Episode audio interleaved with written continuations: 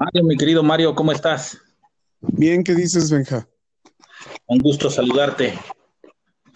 Igualmente.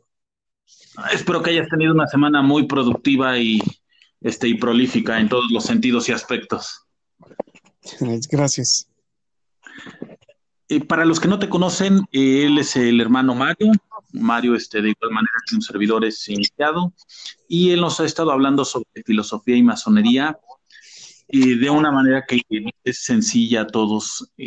estamos haciendo una serie de podcasts que quienes no lo han escuchado lo pueden eh, buscar o en YouTube o en anchor.fm. Ahí están. Bueno, también pueden entrar a Spotify, a, iTunes y ahí también van a encontrar eh, los audios. En este eh, me puse a investigar palabras que me gustaría de igual manera que tú solo lo sabes hacer con esa experiencia, hablar sobre la heurística y la hermenéutica. Eh, sé cuáles son las definiciones, pero probablemente sea mejor que, que eh, no solo que nos las explique, sino como buen conejillo de indias, pues me pondré a, disposición para que me conduzcas al camino del saber como lo has hecho anteriormente. Y no solo en estos podcasts, sino desde que me inicié.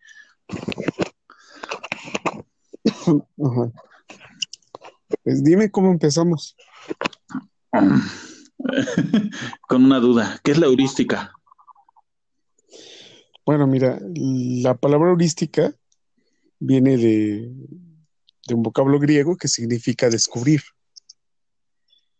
Entonces, la heurística se ha convertido en, algunos dicen, un arte y otros en un método mediante el cual tú llevas a un individuo a que descubra lo que tú quieres que descubra, pero sin que tú tu participación sea de, forma incisiva. Es un método para que el individuo autodescubra el conocimiento. Ok, en este caso es como, mm, lo interpretaría yo como señalarle con el dedo hacia dónde puede estar lo que él busca, pero yo no le voy a decir qué es lo que estoy señalando. Eh, es como, pues sí, como si le pusieras las señales de hacia dónde debe de ir, pero con la libertad de que él puede elegir el camino que, desea para llegar al lugar en el que se encuentra lo que tú quieres que descubra. Pero mira, en cuestiones de filosofía y en, cuestiones de conocimiento y en, cuestiones de formación, todo es subjetivo, porque desde el momento en que hay un individuo que te está señalando hacia dónde vas, el descubrimiento por sí mismo no existe porque ya hay una indicación de, tú ya tienes una idea de dónde quieres, hacia dónde quieres que llegue el sujeto. Ya hay una imagen preestablecida de lo que quieres que, se descubra. La, la heurística tendría su razón de ser en el sentido de sembrar en el individuo la duda y la inquietud porque él descubra el conocimiento. Ok, entonces, dentro de este proceso, pues de alguna manera sí este, todos estamos influenciados, es inevitable que lo estemos. Pero si la heurística debería de servir a mí como herramienta para poder no enseñarle a otros, sino indicarle cuál es el camino que yo seguí y si a él es útil el tomarlo. Más bien no, más bien, eh, lo que te decía era sembrar en el individuo la necesidad de descubrir. Eso, ese sería el principio fundamental de la heurística. Todo tiene un método, una pedagogía, eh, hablando en el sentido de qué es lo que quieres o cuál es tu concepto de formación. Y también tiene un sentido didáctico. Eh, hablando de la didáctica como aquel puente que tú estableces con el otro para poder enseñar algo. Y eso incluye técnicas, instrumentos, etcétera hay un proceso de inducción, es cierto, pero como te decía, en filosofía y en todo constructo social, la subjetividad eh, tiene un papel fundamental. No hay libertad total, ni tampoco hay una este, inquietud acerca de la heurística y la hermenéutica, ¿no? Entonces, te decía que la heurística es un método que tiene como finalidad que el individuo eh, descubra por sí mismo el conocimiento, pero también te hace la observación que como en todo proceso pedagógico hay un elemento subjetivo, que es aquel que se encuentra frente a ese individuo y que le facilita el camino para que él descubra el conocimiento. Ese individuo que puede ser un maestro, que puede ser un tutor, que puede ser la misma familia, que puede ser eh, cualquier figura que esté frente al otro y que tenga la posibilidad de conducir este proceso, tiene una idea de quiere que vaya el sujeto. Yo creo que la heurística tiene su razón de ser en el sentido de que sembremos en ese individuo la necesidad de descubrir, de crear conocimiento, de construir conocimiento. Y esa es un tanto la idea de la filosofía, porque la filosofía no construye conocimientos o pretende no construir conocimientos de carácter dogmático, sino conocimientos que rompan el, el dogmatismo y que vean un solo problema como si fuera un diamante, con mil caras, desde donde puede ser interpretado, o reinterpretado, o reconstruido, o deconstruido, y de esa manera llegar a un conocimiento nuevo. En cuanto a la hermenéutica, pues la hermenéutica es un método de interpretación. Ya platicábamos en, una, en un post anterior que la hermenéutica está muy ligada a la mitología la hermenéutica nace con los, con los mitos antiguos y podríamos decir que como método lo podíamos justificar con el mito de Hermes. La palabra hermenéutica viene precisamente de, de Hermes, que significa escondido, y que era la forma en la cual el dios Hermes, que había sido bendecido por Apolo como recompensa por devolverle su rebaño sagrado, el arte de la adivinación, pero que a diferencia de Apolo, él daba sus mensajes codificados de tal forma que, que el mensaje no era responsabilidad del Dios, sino era responsabilidad del individuo que recibía el mensaje y lo interpretaba. Ese eh, es a grandes rasgos el, eh, el proceso de la hermenéutica y que es un método que nosotros dentro de la orden utilizamos con, mucha frecuencia. Ambos métodos son, son utilizados dentro de la orden. Ok, en este caso yo entendería que el aprendiz tiene la responsabilidad de descubrir y es, el responsable de, interpretar el, el, símbolo. Entonces, en todo momento, pues recae en él el peso de sus acciones para seguir caminando dentro de la institución. Mira, el aprendiz no tiene responsabilidad de nada, porque el aprendiz está, como su nombre indica, aprendiendo. Ok. La responsabilidad la, tiene quien funge como su tutor de ese aprendizaje. El segundo vigilante. Eh, mira, a mí, como estos podcasts son eh, de carácter público, yo creo que si hablamos entre líneas, los compañeros que están en lo podrían entender. Ok. El, dentro de las culturas antiguas, quien se encargaba de este tipo de situaciones, de guiar a los aprendices dentro de las órdenes iniciáticas, era eh, el maestro, era el sacerdote, que tenía la función de mistagogo. El mistagogo era aquel individuo que cuando un sujeto estaba en su lecho de muerte, iba guiando al alma por los procesos mediante los cuales llegaba a, la muerte y lograba la completud. Eh, recuerdo que en un podcast pasado hablábamos de la muerte como ese estado de, de totalidad donde el individuo ya no necesita nada más. Ya no necesita nada más, viene la imagen de totalidad. Pero es, decía Martin Heidegger, un, un instante diminuto entre la conciencia y la muerte. Podemos hablar de la muerte, pero no podemos decir que es la muerte. Entonces ese estado de totalidad es un completo misterio. Este mistagogo se encargaba de eso, de ir guiando el alma a que llegara a ese estado de totalidad.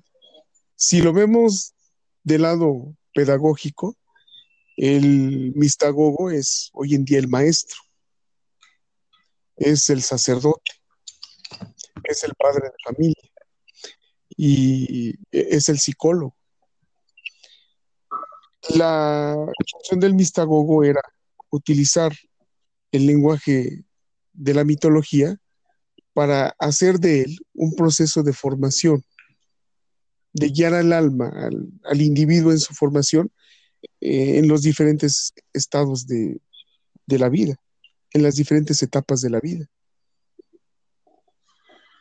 Y utilizaba la hermenéutica como método de interpretación del lenguaje mitológico para que el individuo fuese formándose de esa manera en cuanto a los valores que tenía en ese momento que tener dentro de un momento histórico determinado. Mira, a grandes rasgos, la mitología cumple dos cuatro funciones fundamentales. Eh, entendemos primero a la mitología de forma general como aquel lenguaje simbólico que pretende darle sentido a la vida. Eh, la mitología tiene como primera función una función mística. A través de los relatos mitológicos, el lenguaje, el lenguaje de la mitología nos dice que más allá de la fenomenología, es decir, de lo que podemos percibir a través de los sentidos, hay una idea de trascendencia. Pero hay una idea de que algo más existe. La siguiente es una función cosmológica. A través del lenguaje mitológico, los individuos hemos interpretado al mundo. Y esta idea de, interpretación del mundo va cambiando a través del tiempo y cambia a través de la cultura. La idea que tiene un oriental acerca del mundo y de su interpretación no es la misma que la que tiene un occidental. Claro. Entonces, hay una función cosmológica de esta mitología porque a través de, las mitologías de cada cultura es que nosotros tenemos una idea de lo que puede ser el mundo, interpretamos al mundo y nuestras relaciones del mundo, con el mundo con los demás. Hay una función sociológica también que consiste en, podríamos llamarlo así, justificar un determinado sistema político a través de la mitología nosotros justificamos que exista un determinado sistema social. Y ella también la, más importante, la que se da entre nuestra orden, es esa función pedagógica, que consiste en tener una idea de formación, es decir, de lo que un individuo puede ser, y guiar a ese individuo por las diferentes etapas de la vida, a través de la problemática de, de la educación. La formación tiene una pregunta que es, ¿educar para qué? Y en el caso de la mitología, es educar para que el individuo se encuentre con sí mismo, consigo mismo.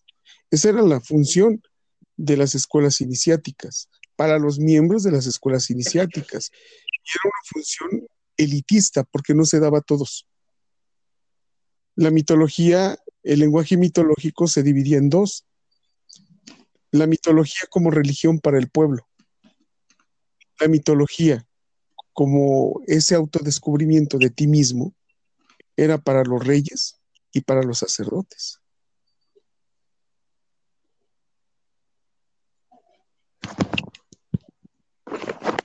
Escucho, te escucho. ¿Ya se cortó? Ah, perdón. Hoy retomando el tema de los mistagogos, eh, lo que me pongo a pensar es, bueno, ciertamente tenemos muchos maestros, pero hoy tienes algo que, bien conocemos como Internet y cómo se podría o cómo podría yo valerme de algún mistagogo que me pueda enseñar o cómo puedo aprender a discernir lo que hay en Internet. Ah, por supuesto, a través de la mitología. si yo me acerco a la mitología es más fácil que pueda darle un buen entendimiento a lo que estoy haciendo en Internet y no dar por verdad todo. Es que, mira, entendemos a la mitología como si fuese un lenguaje del pasado. Y la mitología es un lenguaje que está presente todos los días con nosotros.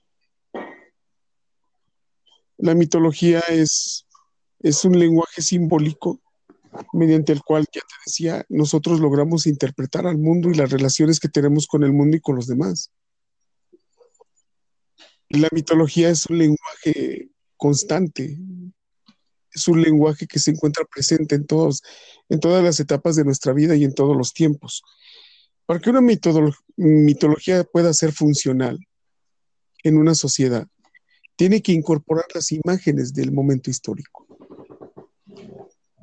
Entonces, si tú en este momento tienes un gran desarrollo tecnológico y ello constituye parte del lenguaje mitológico de lo que debe ser, entonces tienes que incorporarlo. O, está incorporado por sí mismo. Nosotros actualmente tenemos muchos mitos, ¿no? El mito del éxito, el mito del, de, no sé, del hombre rico y poderoso. Tenemos figuras mitológicas como los narcotraficantes, tenemos figuras mitológicas como la madre, como el padre, como el maestro, como el obrero, como el sindicalista, etcétera. Lo que pasa es que como nos hemos desvinculado de ese lenguaje mitológico a través de una educación formal y no hay alguien que nos que vincule ese que, opera todos los días, pues lo vemos como algo separado y como algo que ya no es de nuestro tiempo. Lo vemos como algo atrasado. Ahora tampoco se, se, se, se trata de buscar a, un mistagogo, ¿no? Te decía, la figura del mistagogo está presente todos los días con nosotros. Puede ser tu padre, puede ser el maestro, puede ser el psicólogo, que tiene la función de la formación de un sujeto. Claro.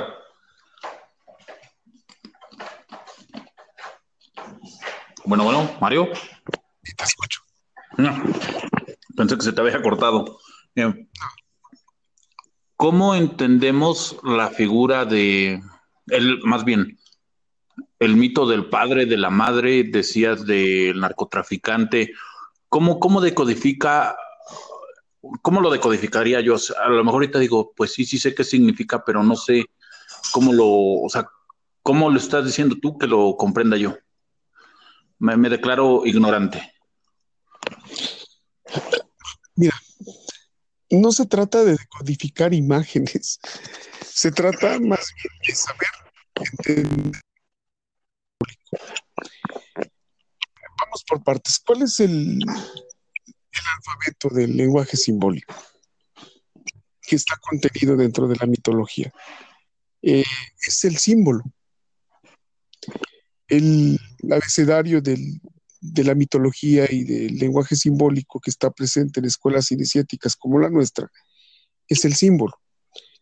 Hace muchos años, en el siglo XIX aproximadamente, eh, surgió la figura de un antropólogo, de uno de los primeros antropólogos, un alemán llamado Adolf Bastiano.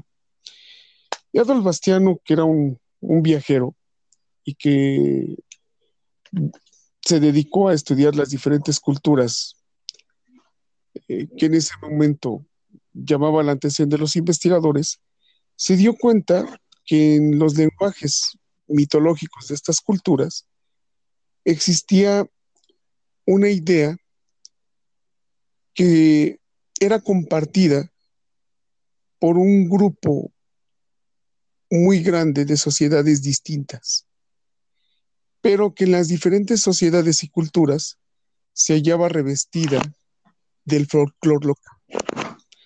A estas ideas que se repetían en diferentes sociedades y culturas, Bastiano las llamó ideas elementales. Y a, las ideas, a los ornamentos que cada cultura le ponía alrededor de estas, de estas ideas fundamentales, eh, les llamó Bastiano ideas folclóricas. Ahora, ¿por qué te lo estoy diciendo? ¿Por qué te estoy hablando de esto?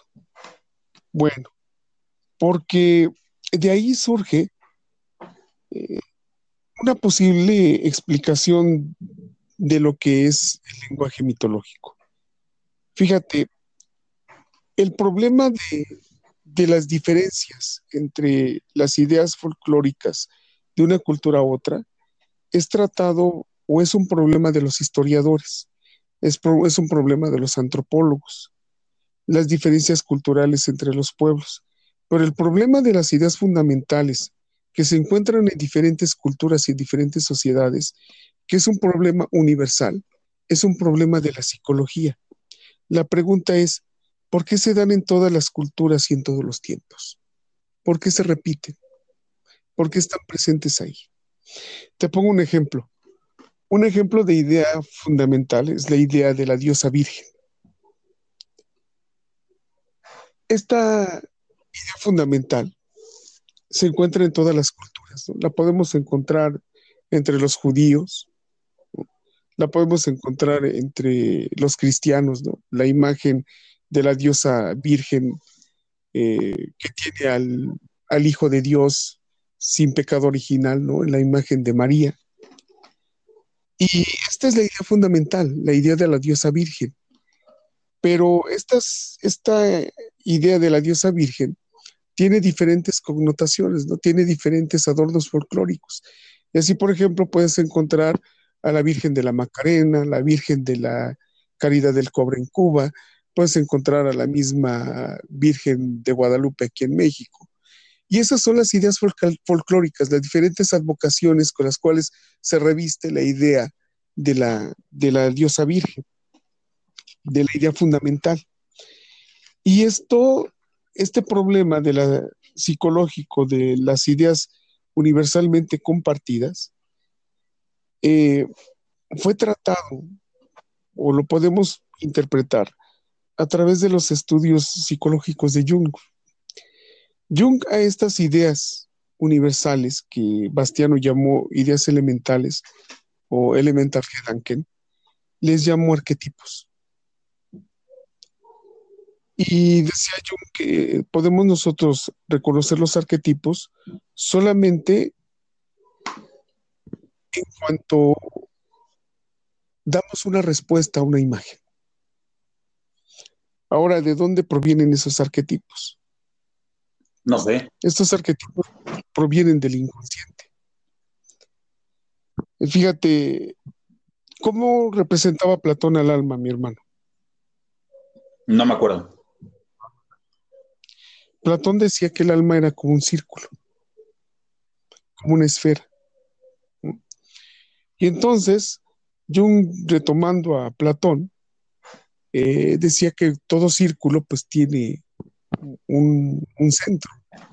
El alma es la psique y el centro de esa psique es el self, que traducido al español tendría una connotación como sí mismo.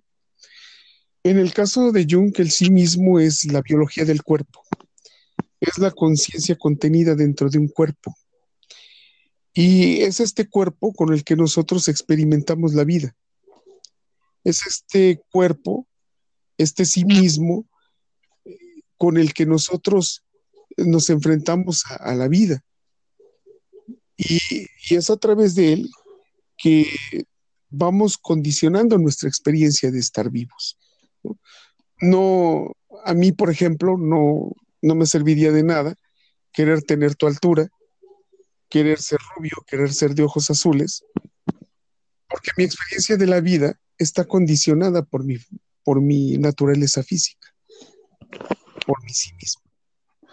O sea, déjame entender lo que estás diciendo. Voy a poner un ejemplo de lo que acabo de comprender con lo que acabas de decir, que creo que fue mi momento eureka. Es como si una niña ahorita de 20 años decide pintarse de güera y ponerse polvos blancos para sentirse blanca, no importando que cambie el exterior, pues lo interior no puede cambiar. Claro, porque es una modificación eh, es un revestimiento eh, superficial de, la biología de su cuerpo. Independientemente de la apariencia, la constitución de su biología es la que va a condicionar, va a condicionar su experiencia en la vida. Ok, esa, eso de lo que estás hablando es, es algo que más allá de que queramos cambiar físicamente, si no lo hacemos desde el interior, por más que nos pongamos eh, elementos superficiales, pues vamos a seguir repitiendo los patrones de conducta.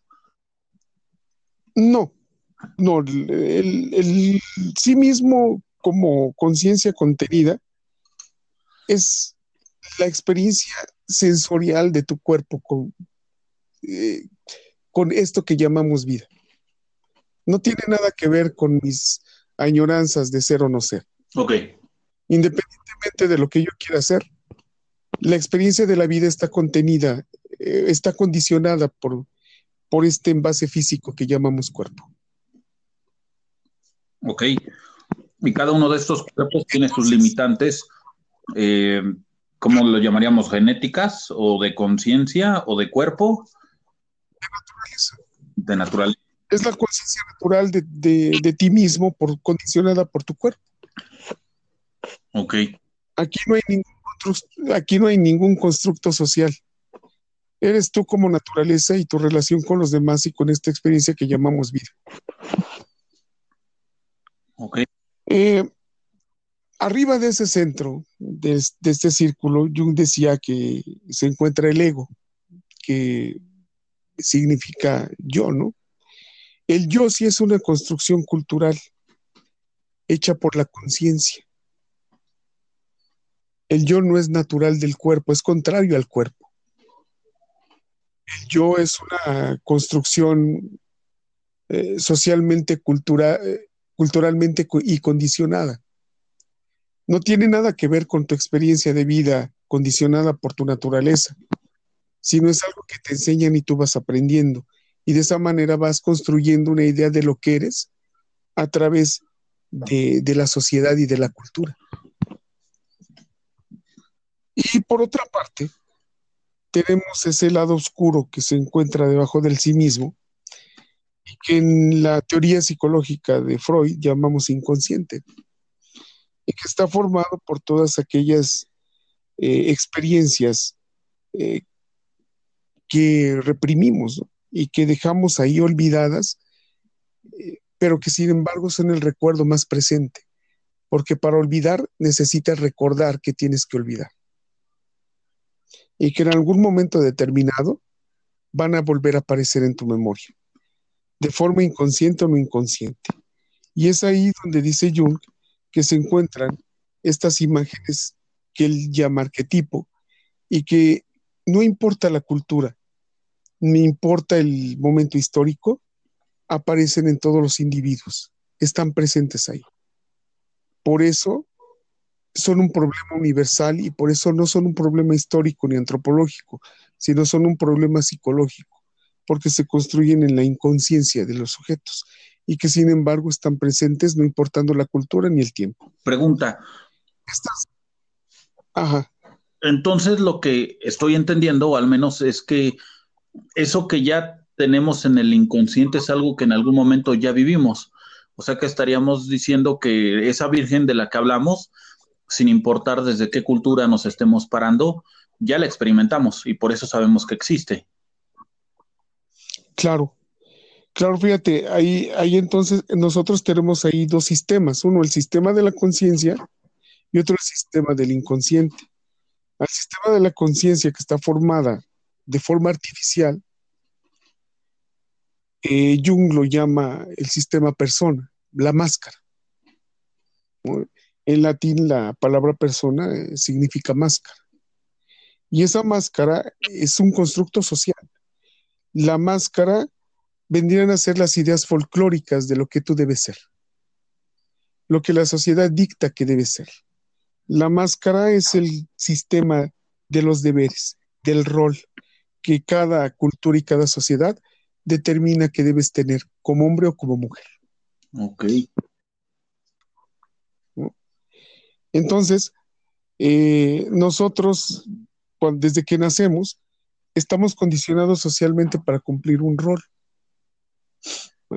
Te visten de azul si eres hombre, te visten de rosa si eres mujer.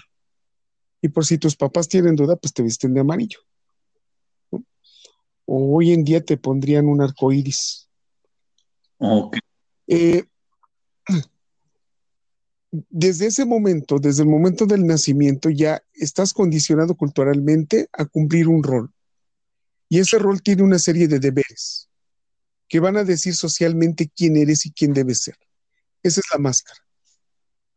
El problema de la máscara es cuando el individuo se identifica plenamente con la máscara. Entonces, el individuo al identificarse con la máscara deja de ser eh, él mismo, renuncia a ser él mismo porque no sabe otra cosa y, vive a través de la máscara.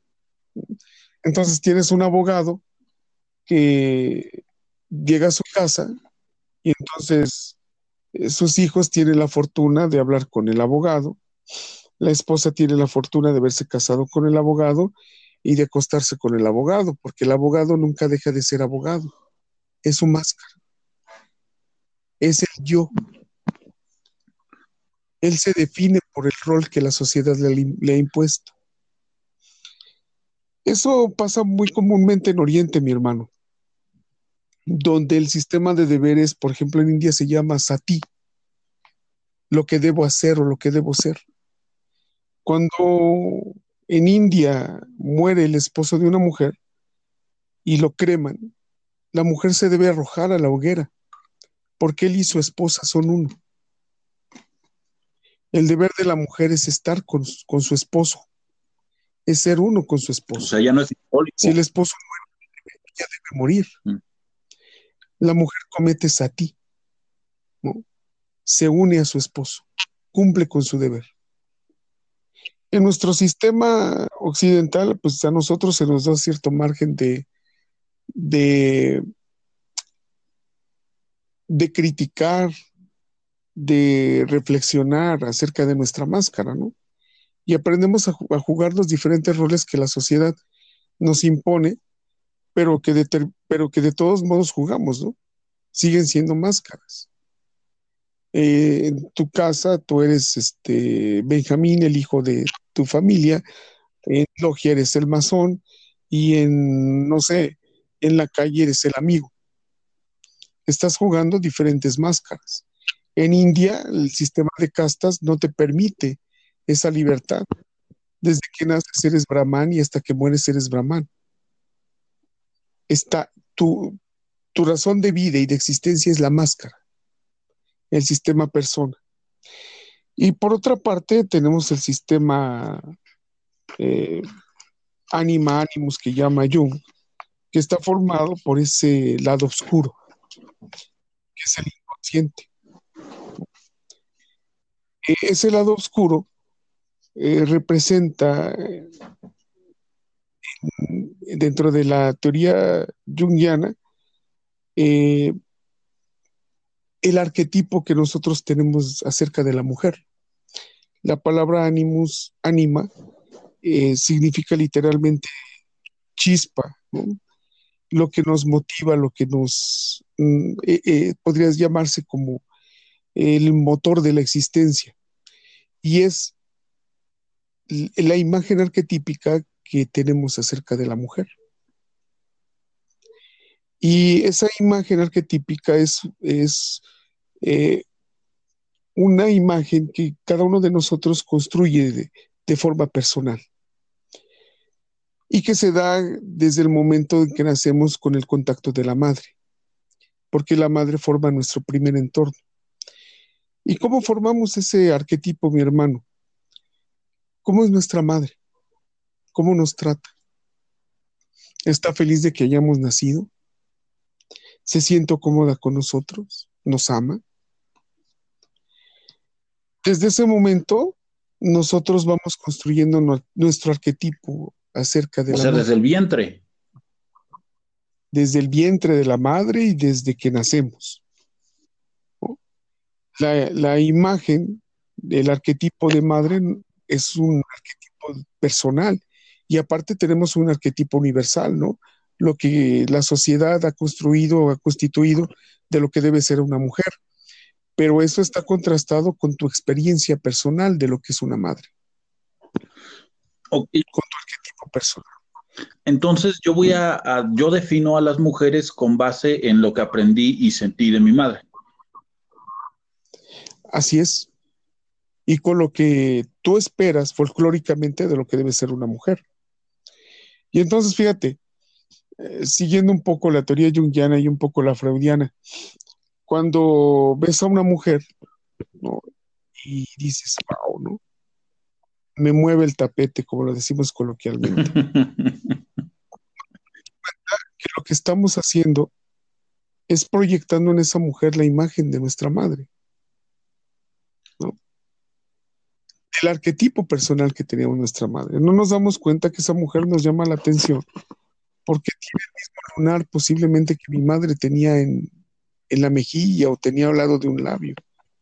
Y entonces me caso con esa mujer. Porque esa mujer me provoca una reacción. He proyectado la imagen de mujer que tengo a partir de mi contacto con mi madre, con ella. Y entonces descubro, después de un tiempo, que lo que yo creí que era esa mujer no es. Y entonces tengo dos opciones. Me voy o retrocedo mi película y vuelvo a proyectar eh, una reproyección de mi imagen de, mujer, ¿no?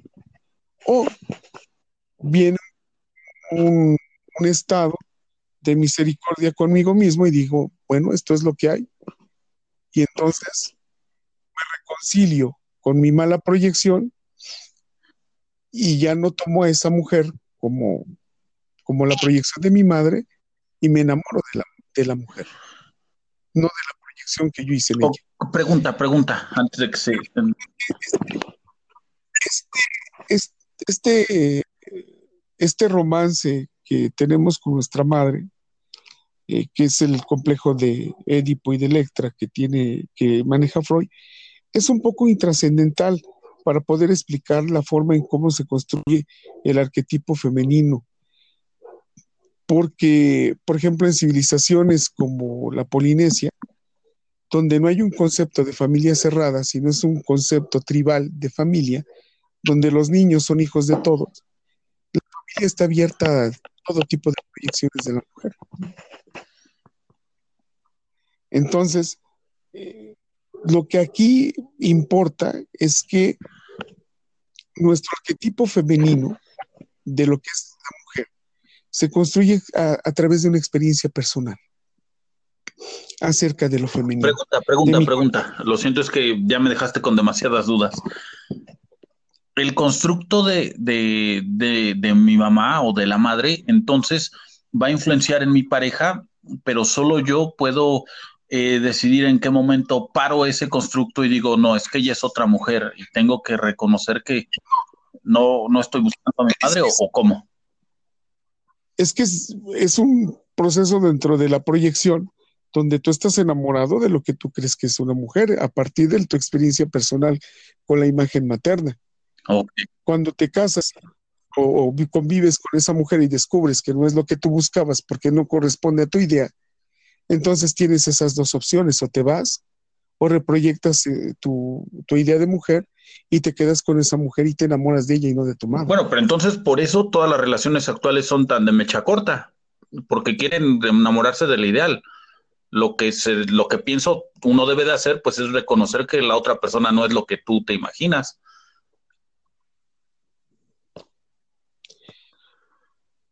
Más bien, yo creo que en la actualidad es que los paradigmas acerca de lo que es masculino y femenino han cambiado mucho. Sí. Y ya no es tanto que yo reconozca o no reconozca la proyección que hago de forma inconsciente en mi pareja, de lo que puede ser lo masculino o lo femenino, sino más bien tiene que ver con una defensa de mi espacio personal, de esta atomización social a la que estamos sometidos, donde el respeto a mis derechos conlleva una lucha constante por mi espacio. Ok. Entonces, eh, en lugar de, de, llevar a un proceso de convivencia, ¿no? eh, nos lleva a un proceso de conflicto, donde el mínimo, la mínima invasión de mi espacio personal representa una agresión a mi persona. Y entonces, si yo tengo una pareja que yo siento que invade mi espacio personal y yo soy una persona casada con esta máscara que me dice que yo debo ser empoderado y debo defender ese espacio de autorrealización, pues me voy. Sea, está mal esa máscara entonces, esa máscara social que te han vendido no es real. ¿Cómo te, quitas esa máscara? Y tengo otra pregunta antes de que se me vaya la idea. Eh, ¿Cuál es el, o sea, qué arquetipo, en qué arquetipo entra eh, eh, toda la comunidad LGBTTI? O sea, eso, ¿cómo se define? Lo que pasa es que, mira, los arquetipos no son una biblioteca de, eh, de conceptos donde tú puedas este, definir al sujeto, ni tampoco son una biblioteca de conceptos morales donde tú puedas constituir algo como bueno o malo. Es la constitución, de, es una teoría de constitución de, la psique y de, explicación de estas ideas eh, que llamó Bastiano en su momento fundamentales y que Jung marca como arquetípicas y que tienen un efecto en tu relación con los demás y en ti mismo. Los arquetipos no son instrumentos para cosificar al individuo. No, pero no, no me refiero a cosificar, sino de interpretación de la psique. Que, se liga mucho y que te la estoy, este, estoy tratando de abordarla para explicarte de dónde sale el lenguaje simbólico de, los mitos. El símbolo es precisamente un arquetipo. Y, y, ese símbolo viene no de la conciencia. La máscara no está constituida de arquetipos, bueno, está constituida de arquetipos que inconscientemente nosotros aceptamos a través de la cultura y, del momento histórico y social que vivimos. ¿Cómo contrarrestamos esa, esa máscara, mi hermano?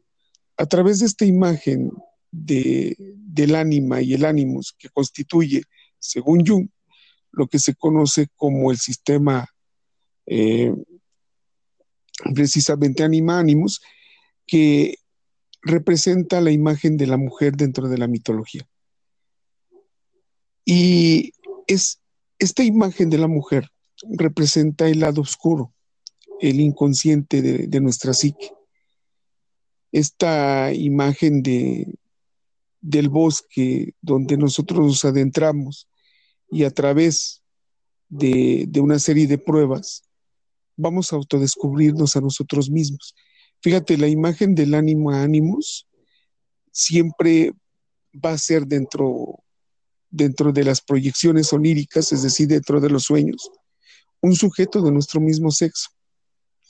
Entonces, eh, el lenguaje psicológico mediante el cual la conciencia y ese lado oscuro, el sistema persona y el sistema anima, anima ánimos, se comunican es a través de las proyecciones, de las imágenes, imágenes oníricas, eh, de las imágenes que tenemos en los sueños estas imágenes que, escapan del inconsciente y se proyectan en los sueños y son captados por la conciencia a través del recuerdo.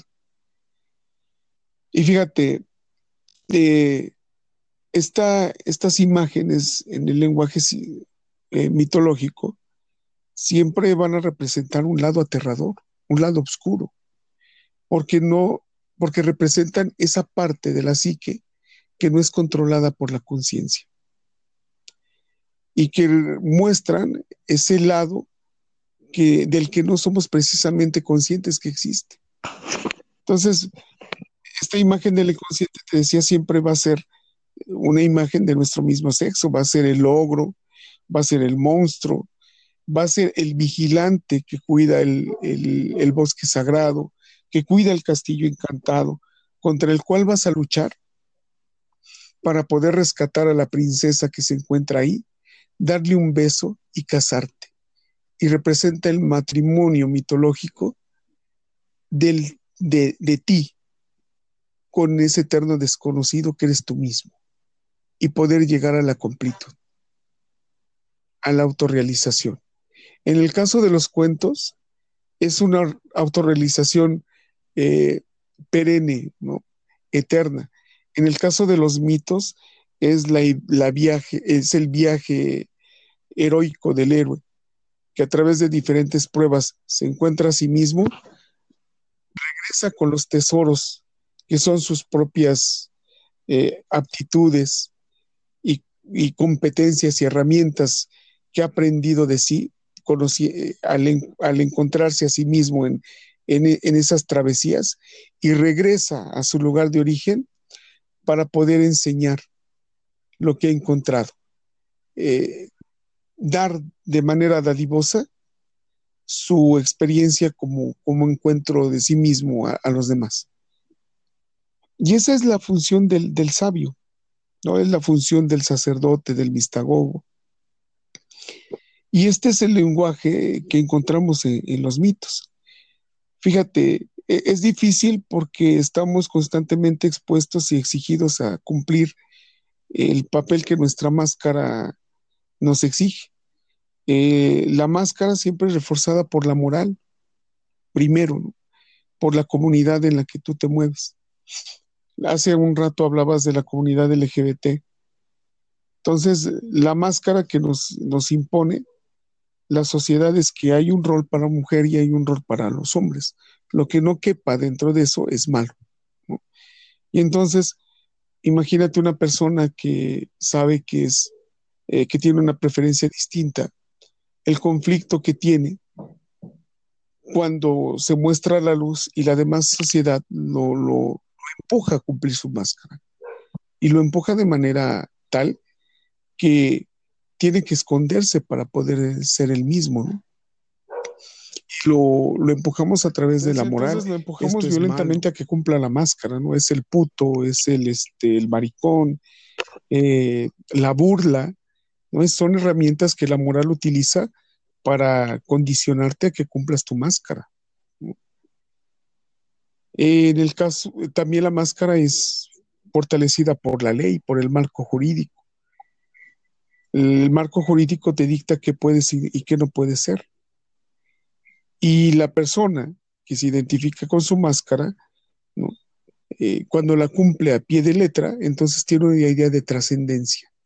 Cumplí con mi papel como padre, cumplí con mi papel como madre, cumplí con mi papel como sacerdote. Y en razón de eso, eh, creo que trascendí. Cumplí con mi papel como maestro masón, cumplí con mi papel como masón. Y entonces, este, la máscara con la que he vivido es la que me ha retribuido esta idea de trascendencia. Pero pues siempre hay un momento en el que la máscara es cuestionada, ¿no? Imagínate, por ejemplo, tú tienes, llegas con cierta concepción de la masonería.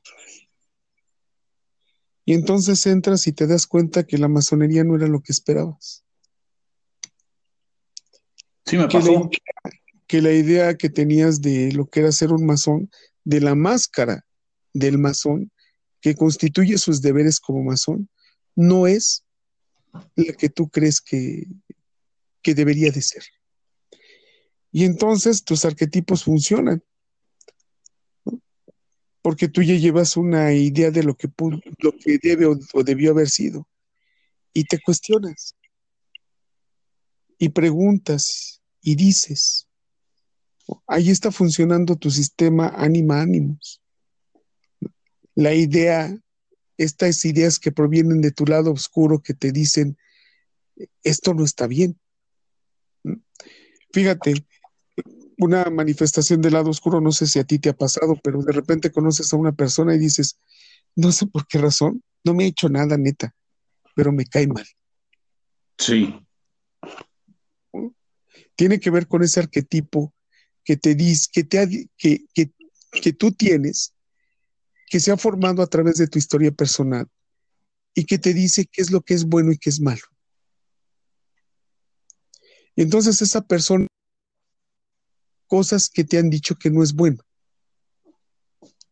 Y funciona tu arquetipo. Y dices, no sé por qué, pero, pero me cae mal. O sea, ni lo conozco, no me he hecho nada, pero, pero me cae mal. Y entonces entras en un conflicto. No, no me he hecho nada, ¿por qué me cae mal? Y es a través del trato en que tú descubres que esa persona no es tan mala o que no había razón del por qué te cayera mal, ¿no? Y entonces ese, esa idea que tú tenías preconcebida a través de la máscara de la persona, pues cambia. Y tu sistema anima animus, que ha entrado en contradicción con tu conciencia, te ha dado la, la oportunidad de descubrir detrás del arquetipo que hay otras cosas, que hay otras situaciones detrás de la máscara que hacen valiosa o que confirman lo que tú pensabas. Era lo que me explicabas hace un rato de, eh, perdón por la interrupción, pero si no se me van las ideas, lo que explicabas cuando te das cuenta que esa mujer no es lo que tú imaginaste. Así es. O, corres o, resuelves y te quedas a resolver. Entonces te quedas a resolver. No era la masonería eh, que me plantearon en los libros toda bonita y no sé cómo decirla, toda llena de pompa y concupiscencia y, y que no fue porque fue lo que yo imaginé. Jamás fue eso la masonería. Ajá. Eh, sí, es exactamente lo mismo, ¿no?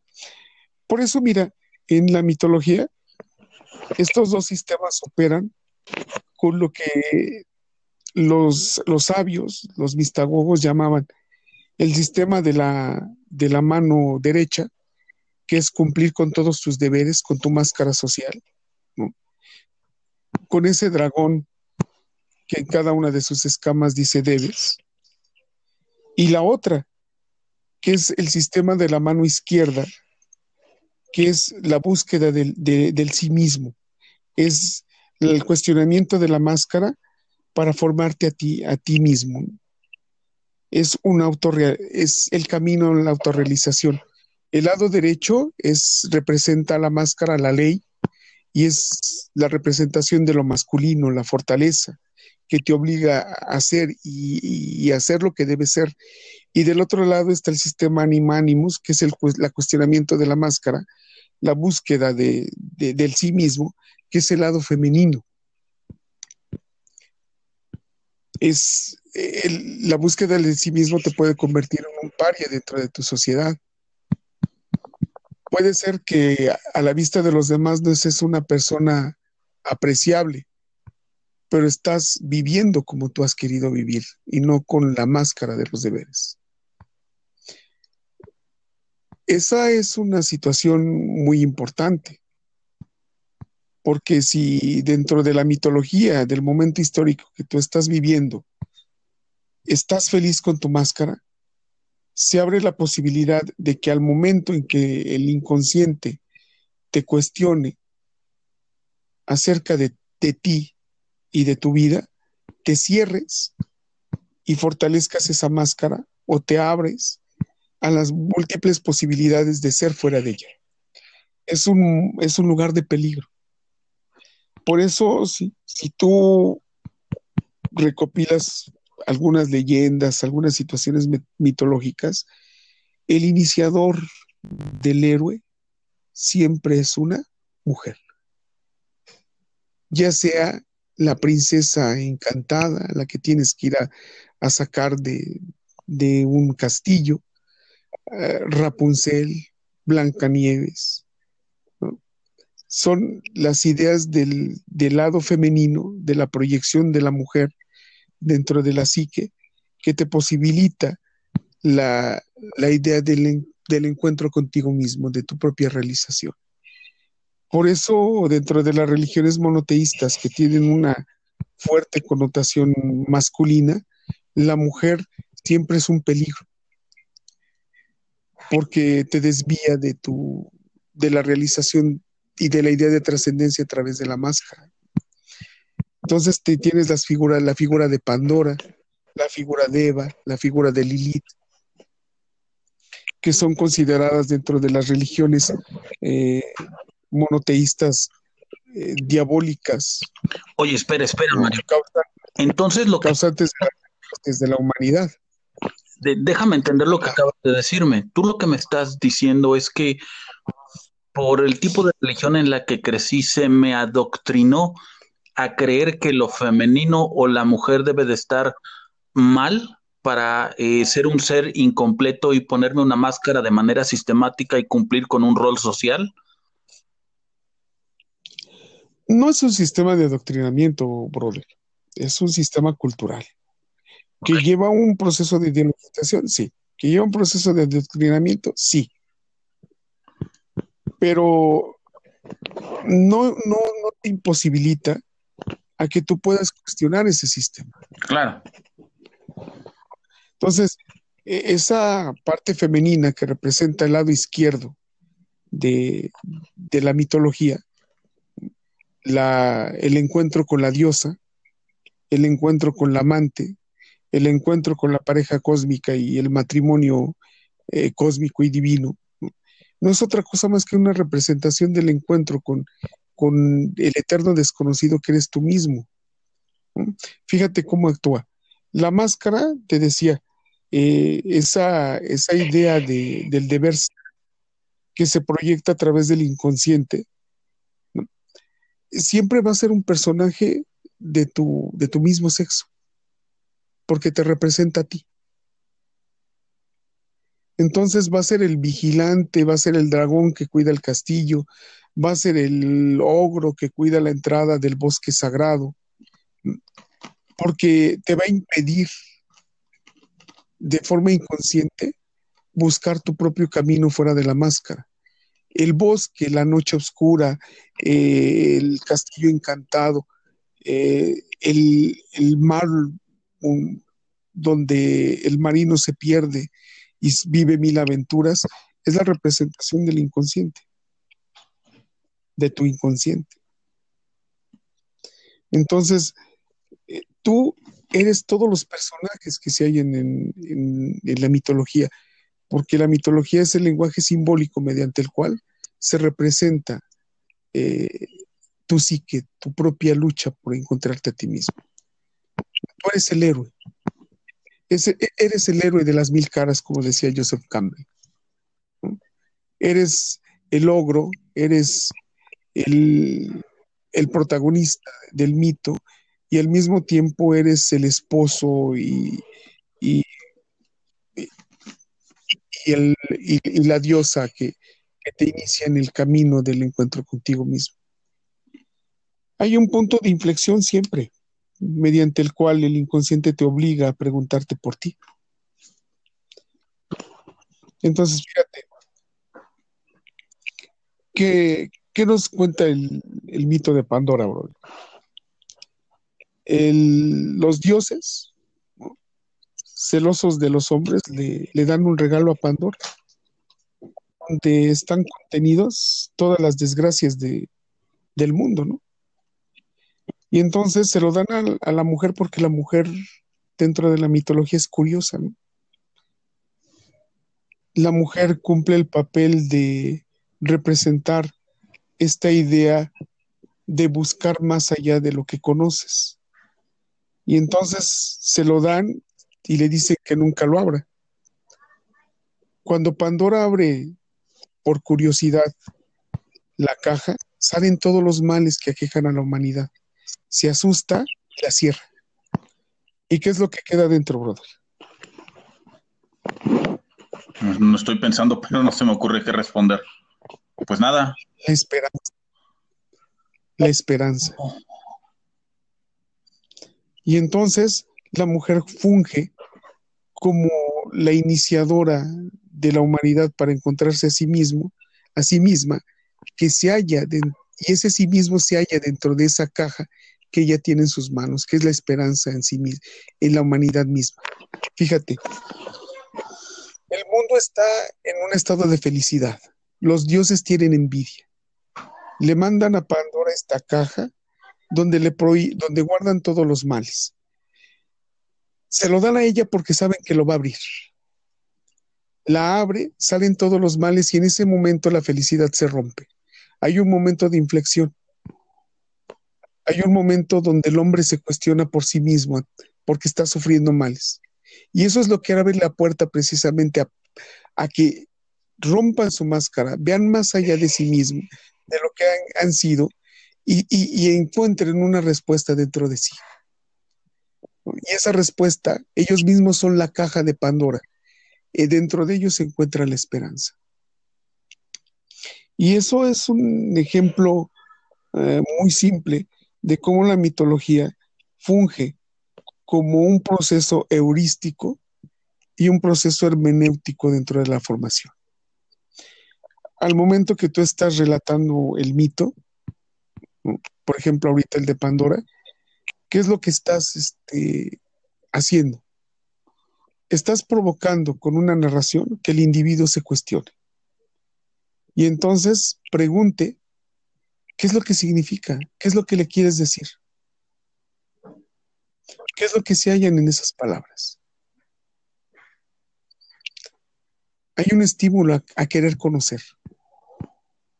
Y, en ese momento en que el individuo quiere conocer, eh, lo que tú estás provocando es un proceso heurístico, es un proceso de querer descubrir. Estás atisbando a la Pandora que cada uno de nosotros lleva dentro. Esa curiosidad malsana de pensar más allá de lo conocido. Y digo malsana porque te pone en un momento de crisis. Claro. En un proceso, en un momento existencial de cuestionamiento del sí mismo. Eh, el dios Apolo representa la felicidad, a la belleza, al arte. Es engañoso porque la vida no es así. Y entonces llega Pandora, abre su caja y destruye ese, estado de felicidad. Todo es el arte como artificio de crear lo bello, se destruye y tras lo bello hay, hay cosas que tú no sabías que existían. Y te horroriza, ¿no? Claro. Y entonces te obligan a pensar en ti mismo, en qué es la felicidad, en qué es lo que, qué, es lo, lo que tú quieres en la vida. Entonces, eh, Pandora es la imagen de la mujer, la proyección, el arquetipo de esa madre, que es la madre además de, tu iniciación. En, dentro de nuestro de nuestra escuela, esa madre es representada por la muerte. Cuando te inicias, lo primero que haces es un encuentro con la muerte. Desde que llegas, todo lo que, lo que vives como iniciado es un encuentro con la muerte. ¿Cuál es el objetivo? Romper tu máscara para que, como en la, narración del loco de Gibran High, por primera vez el sol toque tu piel y sepas que más allá de la máscara hay otra cosa. Claro. Desquebrajar todas tus certezas. Desquebrajar tu yo ego que representa tu máscara. Y entonces aparece la figura femenina, ¿no? La muerte. Y lo primero que te preguntan es, ¿qué harías si en este momento te murieras? Te ponen en un estado de inflexión que te hace cuestionarte a ti mismo. Entonces, en ese momento te conviertes en el héroe de, tu propia mitología, de tu propio mito. Puede ser este eh, Heracles, al, al, cual se le encomiendan sus doce trabajos como un proceso hermenéutico del descubrimiento de sí mismo. Heracles tenía un ego muy fuerte, ¿no? Sí, por supuesto. Y entonces había que destruir ese ego para que Heracles se autodescubriera. sus trabajos no tenían otra finalidad. Los doce trabajos de, de Heracles no tenían otra finalidad. Numerológicamente lo podemos saber porque si sumamos uno más dos es tres. Y el tres es aquello inesperado que existe, pero que no sabemos que existe. ¿Y oh, qué es lo que puede oh my God. Y, eso es, ese, es el, es, ese es el lenguaje de la, de la mitología. Es el lenguaje de la hermenéutica, es el trabajo de la hermeneuta y es el trabajo de la heurística. Que estemos descubriendo todo eso que nos da miedo reconocer que somos o potencialmente. Fíjate, en algunas logias, cuando hay un iniciado, le colocan un, espejo y le dicen, te vamos a destapar los ojos y vas a descubrir a tu peor enemigo. Y eres tú. Y eso es un arquetipo. Te vuelvo a repetir, en los mitos, el logro, el monstruo, el vigilante del lugar sagrado, eres tú. El héroe eres tú los trabajos son lo que tú has, tú has hecho, lo que en la vida representa tu formación y el proceso mediante el cual te descubres.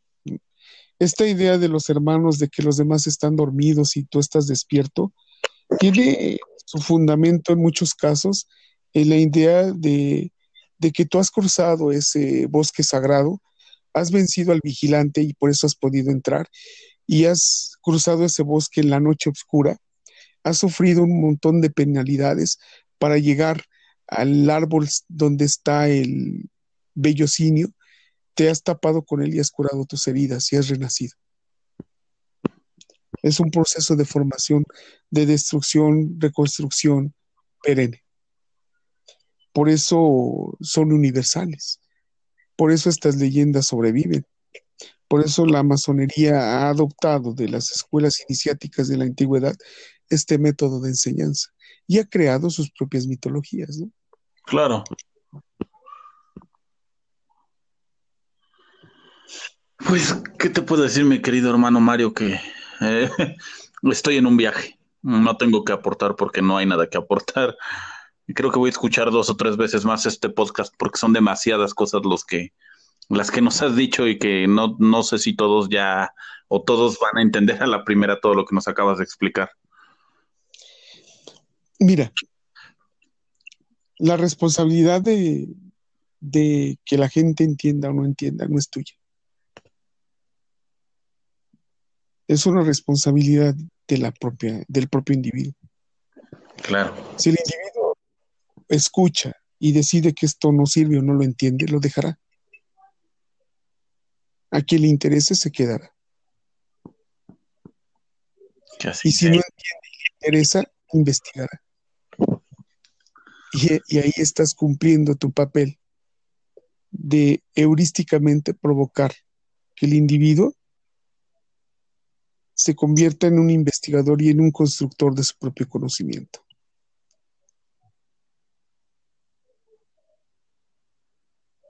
¿Cómo ves, Robert? Estoy demasiado contento y satisfecho.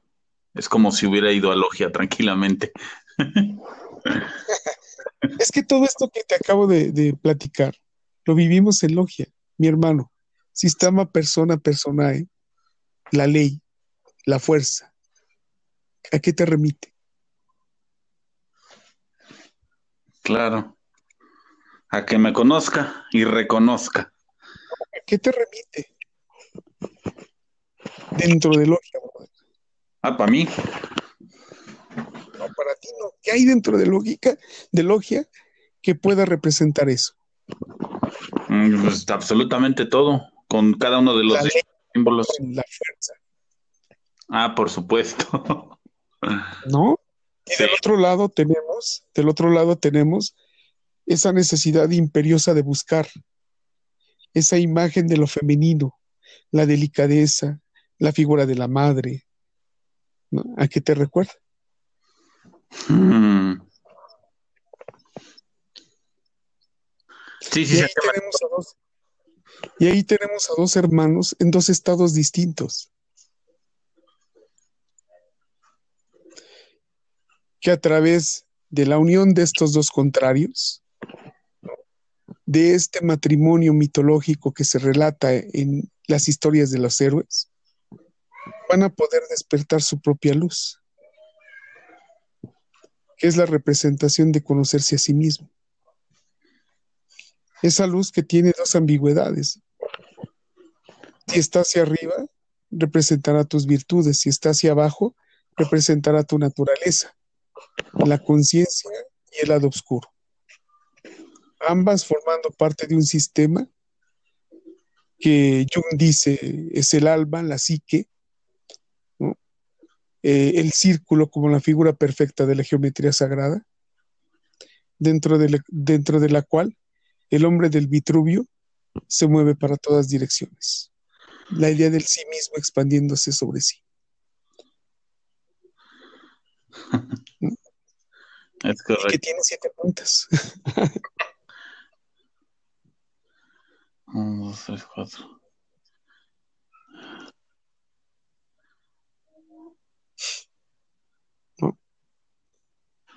¿Y Estoy muy, hace? muy, muy reflexivo sobre todo lo que se ha platicado hoy.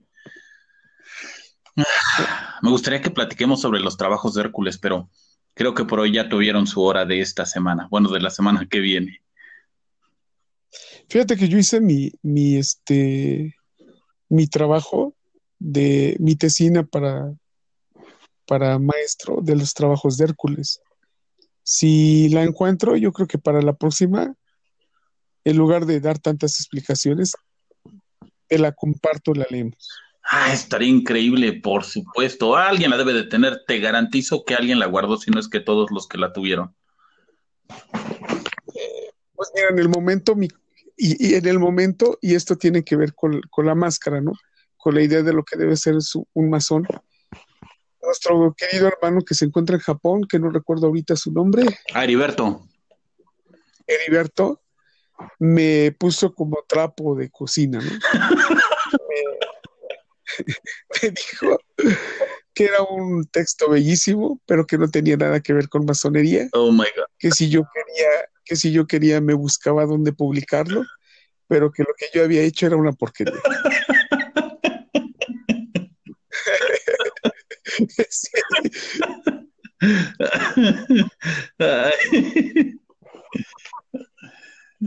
sí, sí. Pero es. Pero, pues yo lo hice y me sentí muy satisfecho de mi trabajo. Y como yo también tengo un ego bastante fuerte, ¿no? pues no, este, no causó gran mella, ¿no? Claro. Porque yo, yo, a mí mi trabajo me gustaba, ¿no? Me enamoré de mis propias palabras para, para ser sincero, ¿no? Y, y bueno, y yo por ser populachero y sincero nunca, nunca se me ha conocido, ¿verdad? Es correcto. Bueno, ya esta vez que era yo el George de Chalco. Gracias a una persona que me está entrevistando en estos momentos. No, es que a mí la verdad me, me encantó ese look que llevabas. Está súper padre. Así como, ah, caray, yo. con todas las etiquetas que nos exigen acá, pero me gusta. Sí, ¿no? Eh, el- el- yo creo que ahorita estás haciendo un trabajo que a mí me parece importante. Me gusta y por eso estoy participando contigo, mi hermano. Gracias. Yo creo que, que contribuimos a, a esto de una forma, este, pues, con las herramientas que tenemos, que es lo que yo te platicaba, ¿no? El papel del intelectual y el papel del masón no es decir para dónde tienes que ir, sino picarle a, a ese lado inconsciente del sujeto para que él tenga la necesidad de descubrir. Sí, estoy. Precisamente hablando de la heurística. El ser como los reporteros, ¿no? Exacto. Se imagina al procurador de la República que había armado su caso de los 43, ¿no? Y hasta sabía dónde los habían, este, los habían cremado y de repente llega un reportero y dice, nah, aquí no quemaron ni madres, ¿no? Y entonces ya estaba hecho. Y, y ese es nuestro papel, mover la máscara de los sujetos para que donde ya todo está hecho, se destruya y, y vuelva a reconstruirse a través del de sí mismo. Lo que decía Jesús, lo que le decía el Cristo a su madre, ¿no? cuando iba rumbo al Calvario. Y la muchedumbre, algunos lo maldecían y otros lo, lo veneraban. Le, le, decía una frase, mira mujer, cómo renuevo todas las cosas. Esa es la idea. Bueno, bueno. Ajá, sí, te escucho, bro. Es que se te, pensé que te había cortado. Pues, por supuesto, la idea y el propósito de este trabajo es que la gente tenga la oportunidad de conocer la institución desde la gente que trabaja eh, de manera interna, externa, y que además se den cuenta que no es todas las tonterías que nos han planteado en Internet.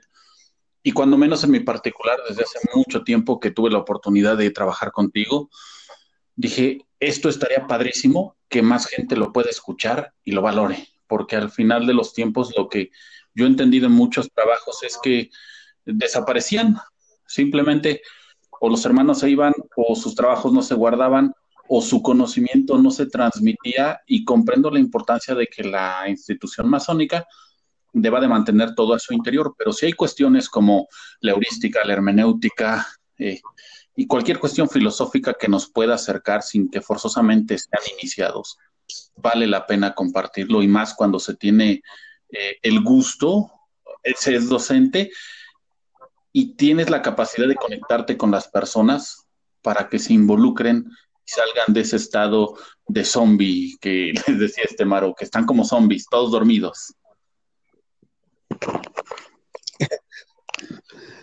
Pues es que lo que te, decía hace unos días, ¿no? ¿Quién te dice que estás despierto? ¿Quién te dice que estás dormido? O sea, ¿quién, quién cualifica esa condición? Ah, claro, nadie la puede cualificar más que uno mismo, pero cuando menos, eh, acorde a lo que me acabas de explicar, es, pues yo tengo que abrir mi caja de Pandora y saber qué realmente hay, porque si vivo escondido detrás de mi máscara de abogado, porque ya tengo la comodidad de la familia, el dinero, la posesión y lo que aparentemente soy, pues tengo que preguntarme qué no soy. Es que el problema no es, es que el problema de la máscara es que no es consciente, es inconsciente. Eh, ¿Cuándo, deconstruimos la máscara? Cuando tenemos un momento de crisis. Sí, lo explicabas, cuando fallece alguien cercano a nosotros, o acabamos en el hospital por alguna barbaridad, o tenemos una separación, o, nos pasa. ¿Por qué crees que los artistas son tan infelices a la vista de los demás? Porque solamente en un estado de, disyuntiva con, entre ellos y el contexto, el artista crea. Ok. Por, eso los artistas son unos eternos existenciales, ¿no? Son los locos, los locos que, renuevan el mundo a través del arte a través de las letras, a través de la pintura, a través de la fotografía, de la escultura. Por eso un artista eh, es, para mí, para mí es uno de los eh, grandes hermeneutas sin la necesidad de tanto rollo psicológico ni, ni de tanta explicación. Cuando un artista deconstruye la realidad, lo que estás viendo es precisamente esta, todo esto que yo te, que yo ahorita te expliqué, lo ves en, una pintura o lo ves en una escultura. Claro, por ejemplo, de México, pues sería la pintura básica y clásica que todos conocemos de Juárez, donde él está poniendo su mano sobre Lara. Ahí nos están queriendo decir todo y nada al mismo tiempo. Y aunque no estés iniciado, sabes que es algo importante de tu, de tu país si eres mexicano, porque él fue un presidente. Claro, pero igual ahí lo que estás fortaleciendo es la máscara, ¿no? El deber ser.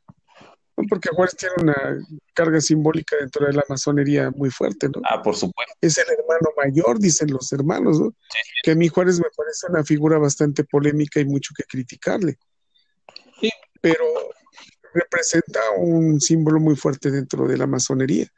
Claro, pienso que como parte funcional dentro de la institución en su época estuvo perfecto pero para mí hoy decir que vamos a ser juaristas, pues es como decir quiero regresar 40 años en el pasado o más y no lo haría yo. Pues es que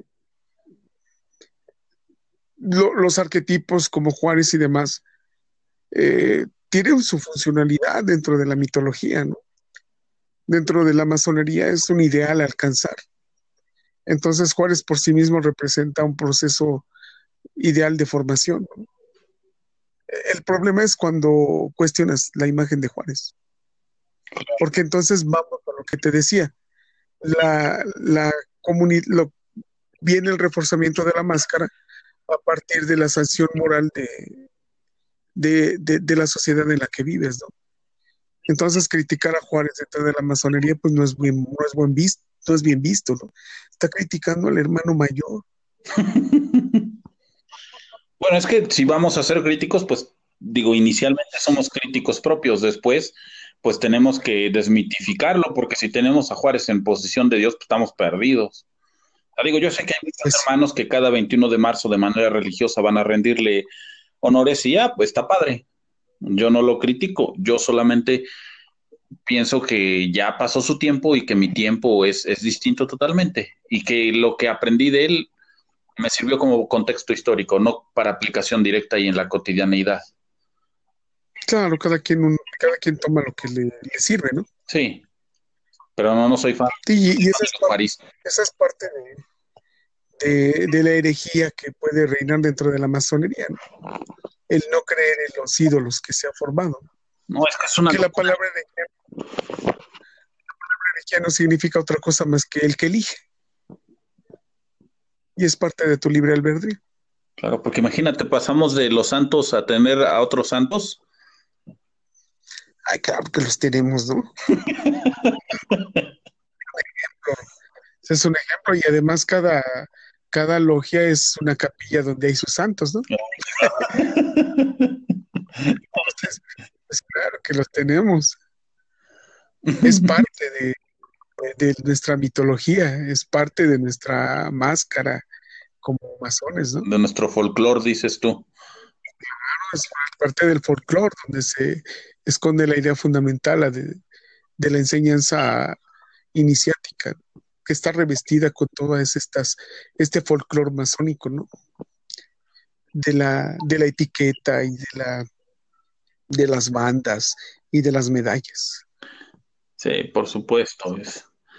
Un hermano dice que son corcholatas. Yo también estoy de acuerdo.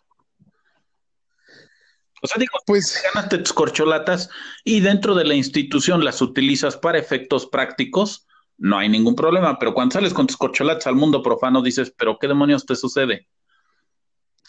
Pues mira, yo, a mí, a mí me ha tocado, por ejemplo, que eh, venerables maestros que salen con su kipa, porque yo no sé si pretenden que afuera se les reconozca como judíos, ¿no? eh, o porque representa cierto estatus, ¿no? Dentro de la masonería, el judaísmo tiene una fuerte presencia cultural y simbólica.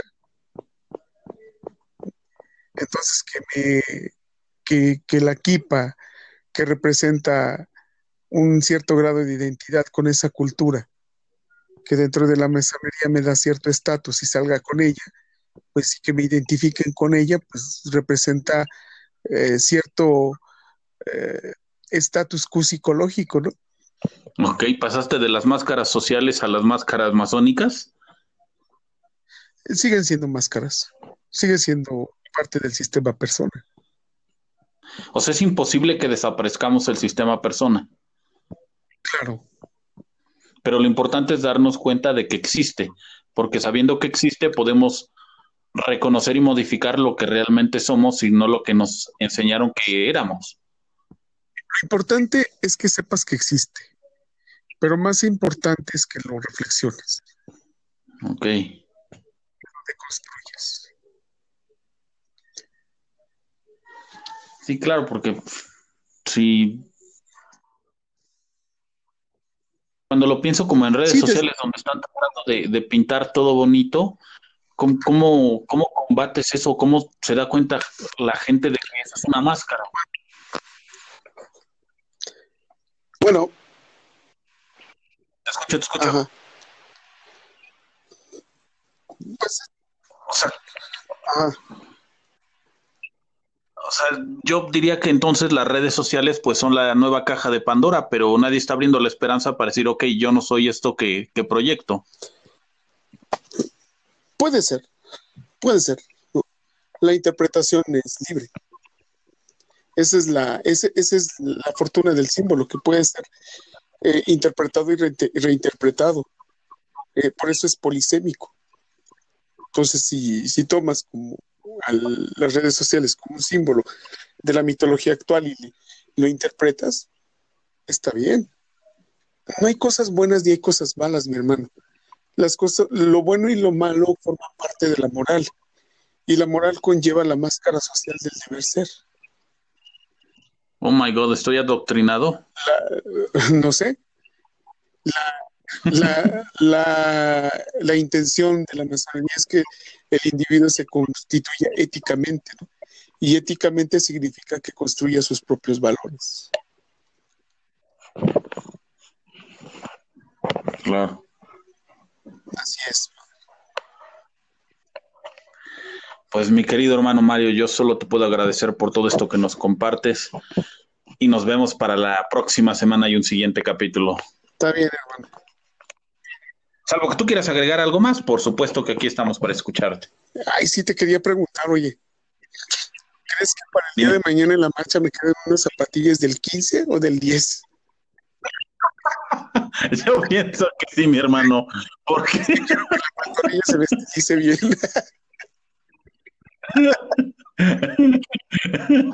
Me gusta tu masonería este, operativa. Ya no, ya no va a ser más masonería especulativa.